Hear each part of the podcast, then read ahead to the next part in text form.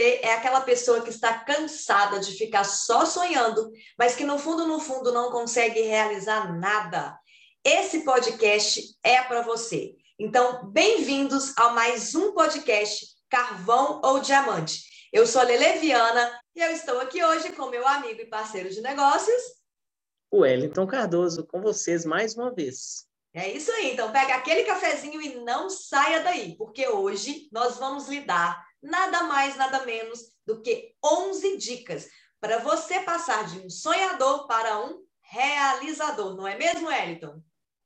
É isso aí, Lele. E antes de darmos as dicas, vamos começar esse podcast falando sobre a diferença do perfil de um realizador para um sonhador. É isso aí, Wellington. A gente ouve muito essa questão de onde você tem né, saber onde quer chegar, né, suas metas. É, mas é muito importante também você saber o ponto de partida, o seu ponto A.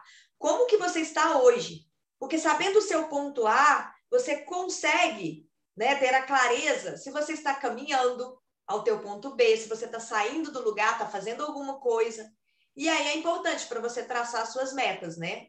É isso aí. Então, fique conosco e aproveite para compartilhar com o máximo de amigos. Então, bora lá!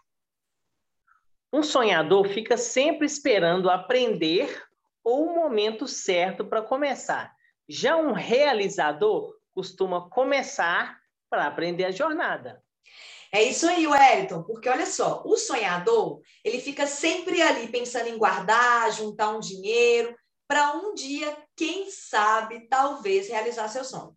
Já o realizador não, ele fica se perguntando ali como que eu posso fazer para poder obter os meus recursos financeiros para fazer um novo investimento, abrir um novo negócio. É o contrário. Sim. Verdade. É diferente, né? O sonhador ele espera aprender tudo primeiro e que tudo esteja perfeito para começar. Já o realizador, ele faz na condição que tem, ele entende que o feito é melhor que o perfeito. É isso aí. Querido ouvinte, qual o patamar você se encontra hoje? Se identificou mais como um sonhador ou como um realizador? E aí? Então vamos lá, as dicas, papel e caneta na mão, pega o cafezinho e não saia daí. Sim, se você se identificou mais como um sonhador, senta aí, não desgruda desse podcast. É isso aí. Então vamos para as dicas agora, hein? Dica número um: grande sonho. Então não tem como, ouvinte, você sair do lugar se você não tiver algo ou alguém para ser sua mola propulsora. Você precisa ter um desejo ardente dentro de você. Verdade, Lele. Dica número dois: zona de desconforto. Uau! Uma vez identificado o seu motivo, você vai conscientizar que vai entrar em uma zona de desconforto. É, o pior é que a maioria, ela deseja estar no confortável, né? No quentinho. Exatamente, ele é aquela história do prego e o cachorro, né? Tinha um, um, um uma, uma história que conta que um rapaz estava indo abastecer o carro e tinha um frentista sentado no banco e um cachorro é, reclamando, gemendo da dor ali do lado. E o rapaz, quando foi abastecer, perguntou para o frentista por que, que o cachorro estava gemendo ali. E o frentista falou que tinha um prego embaixo do cachorro. E o rapaz, intrigado, perguntou, mas por que, que o cachorro não sai? E o frentista falou assim, que a dor não estava incomodando tanto a ponto dele sair daquele lugar. Então, não gerou desconforto no, suficiente para que ele saísse de cima do prego, né, Lele? Nossa, sensacional. E é engraçado, né, que ao entrar na zona de desconforto, a pessoa tem que ter uma consciência de que o medo vai ser aliado dela. Sim. Então vamos falar do medo aqui como a dica número 3, tá? Haja apesar do medo. Porque é o seguinte, é, medo é normal, medo até certo ponto é saudável, mas a gente nunca pode deixar que o medo seja maior do que a nossa coragem. Nunca. Nunca. Verdade. Né? Então, assim, se eu pegar, por exemplo, Wellington, uma corda, colocar essa corda a um metro do chão, um metro, e todos os dias você treinar a travessia dessa corda. E consegue, todos os dias, já está fazendo até de olho fechado. Sim. Depois a gente pega essa mesma corda e coloca entre dois prédios. E aí, como que vai ficar a travessia? Será que vai ser a mesma coisa? Não mesmo, aí já vai gerar um medo bem maior, né? É isso aí. Só que a gente tem que entender que a gente tem que agir apesar do medo. O medo é normal. Exatamente. É aquela questão do cachorro. Quando a sua dor for maior do que o seu medo, com certeza você tende a deslocar, a movimentar-se, né? Então vamos à dica número 4. Se associe a pessoas que te impulsionam, pessoas que te encorajam, pessoas com crenças fortes. E principalmente associe aquelas pessoas que já conseguiram chegar lá. Isso é a lei da associação. Nós somos a média das cinco pessoas com quem passamos mais tempo. Verdade. Em outras palavras, o meio em que nós vivemos inevitavelmente vai nos influenciar. Isso vai refletir em todas as áreas da nossa vida, seja no pessoal, no profissional, né? principalmente aí no financeiro. E Lele, e aquelas pessoas que são negativas, pessoas que estão dentro da nossa família, como que a gente faz? Bom, a gente não vai parar de conviver, né? São pessoas que a uhum. gente ama. Mas com essas pessoas a gente não vai dividir os nossos sonhos. Vamos dividir outros assuntos, assuntos familiares, de futebol, de política, de religião, mas não os assuntos financeiros e muito menos os seus sonhos. Verdade, muito boa essa dica, viu? E vamos à dica número 5, então. Desenvolver as habilidades e competências das pessoas que chegaram no topo. A gente tem que ter referências de pessoas que já chegaram onde nós queremos chegar. É igual quando você está é, é, tá procurando um médico, né, um especialista. Se você está com problema nas vistas, você vai procurar um oftalmologista e não um mecânico de manutenção de automóveis. É, de, não é? Então, ao invés de focar em não sei fazer, não tenho perfil ou habilidade, que tal focar em como posso aprender a fazer? Mas aprender a fazer com quem já sabe fazer o que queremos fazer, ou aprender. E nós, seres humanos, temos uma capacidade incrível de aprender qualquer coisa. Minha mãe aprendeu a andar de bicicleta aos 70 anos. Olha para você ver. Muito bacana. Lele, dica número 6. Bora lá. Ouvintes. Não divida seus sonhos, desejos, objetivos, metas com pessoas que desacreditam em você ou no que você almeja. Não perca tempo com essas pessoas. É isso aí, verdade. Se você, querido ouvinte, não acreditar em sua capacidade de chegar lá, você vai desistir. E não tem como você chegar no topo se você desistir, infelizmente, né? Claro que não, tá no meio da, da montanha lá, tem até uma história né, que um pescador tá lá no barquinho, aí tem um cara nadando, o cara nadou metade do rio. E aí ele tá cansado. Aí chega assim no barquinho e pergunta para o pescador: para eu chegar do outro lado, falta muito? Aí o pescador fala assim: falta metade. Aí ele, ah, então eu vou desistir e volta. Ou seja, é, mesmo canto. É, Só que ao invés de ir para frente, foi para trás. Né? Então, como a gente falou antes, fuja de pessoas negativas, fuja de, de, de reclamações, né? siga em frente, vá em frente. Verdade. Fuja do vitimismo, né? Essa, aproveitando, é a dica número 7. Fuja do vitimismo e pare de mimimi. Né? Tem aquela frase que se a gente gostasse de mimimi, a gente comprava um gato gago, né, Lelê? É, tem até um amigo nosso aqui em BH que fala Sim. muito isso, fez até uma camiseta, né? Com certeza, não podemos esquecer. Sabe aquela frase, para mim é sempre mais difícil? Esquece. Ah, eu ouço muito isso. Não é deleta isso. Aceite o que não está no seu controle. Verdade. E nos momentos mais difíceis, né, que nós compreendemos o porquê que estamos é, vivenciando. A gente precisa aprender com as virtudes de um bambu. Você já ouviu essa história do bambu? Não. Conta então, aí. o bambu ele nos ensina a ter paciência, perseverança, resiliência e fé. Eu vou te contar essa história.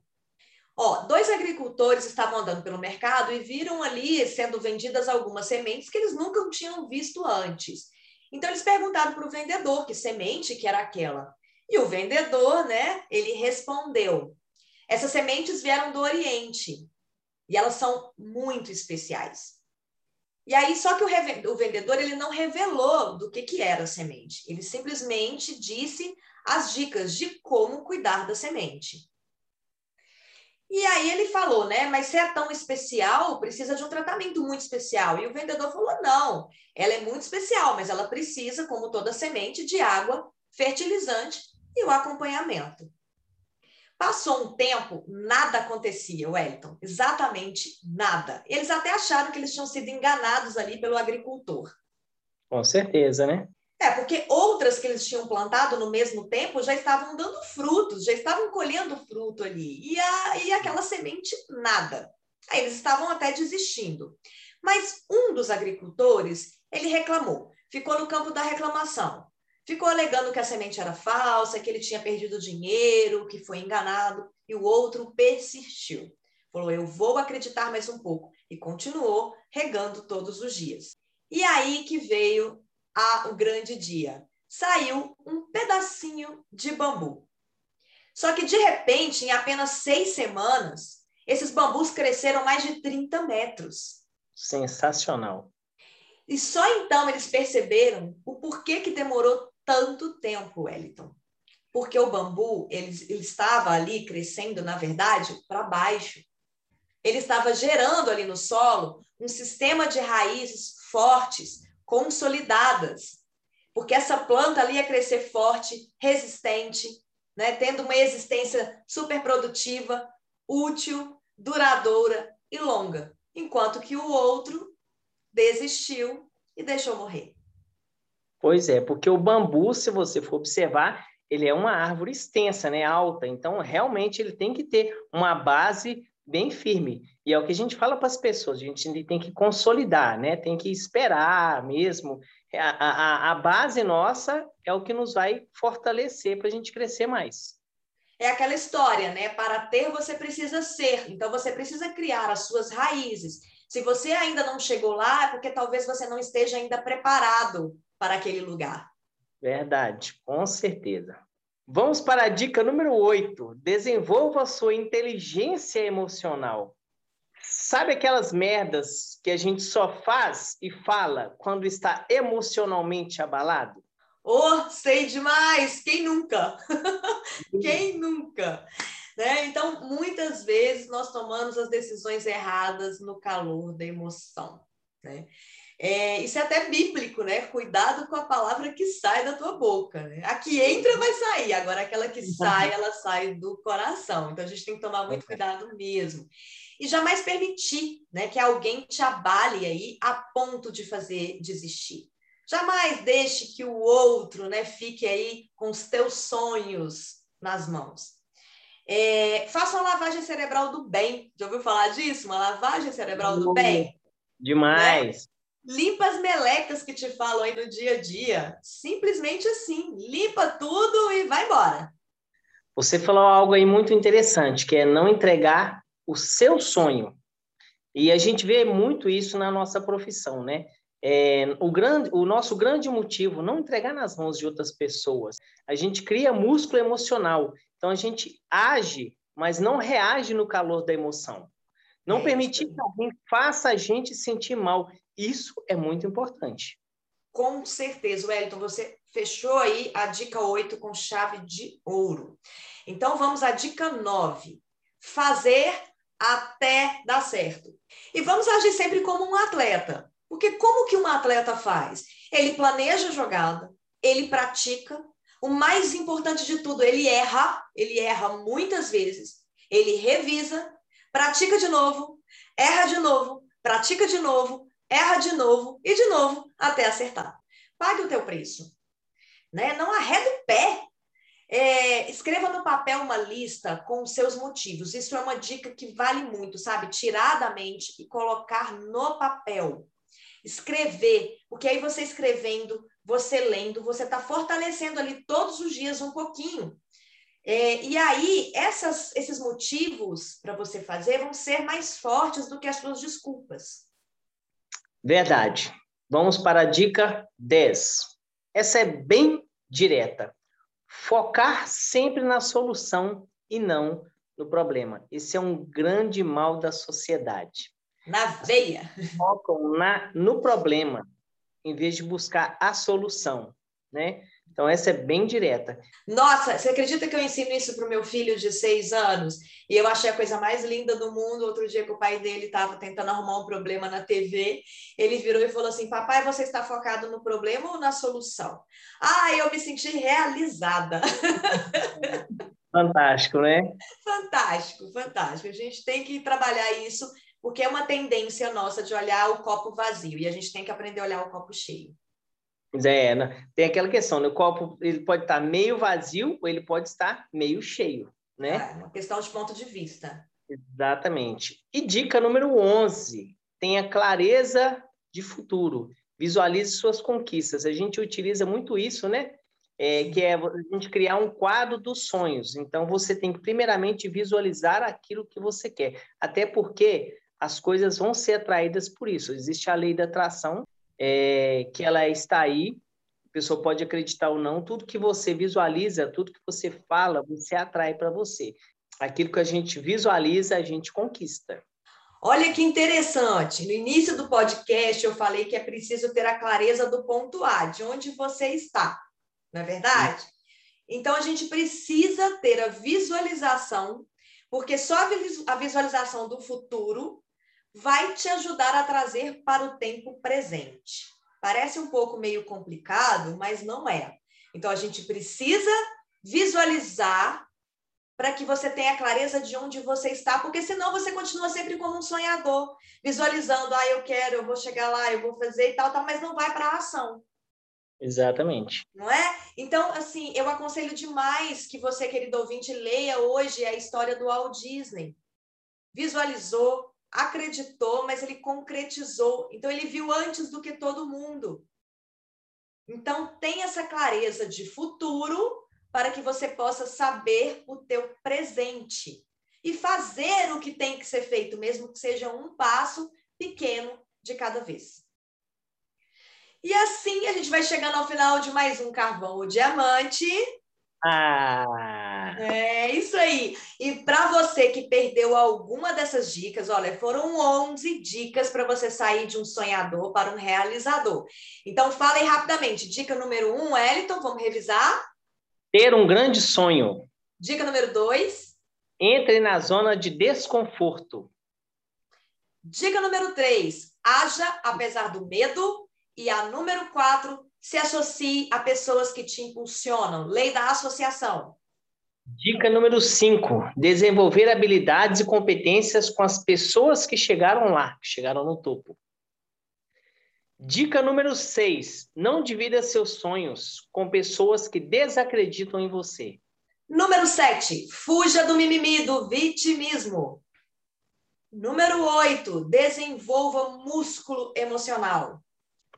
Dica número 9: faça até dar certo. Dica número 10: foque na solução e não no problema. E dica número 11: tenha clareza de futuro. É isso aí, querido ouvinte. A partir de hoje, não tenha medo de correr atrás dos teus sonhos.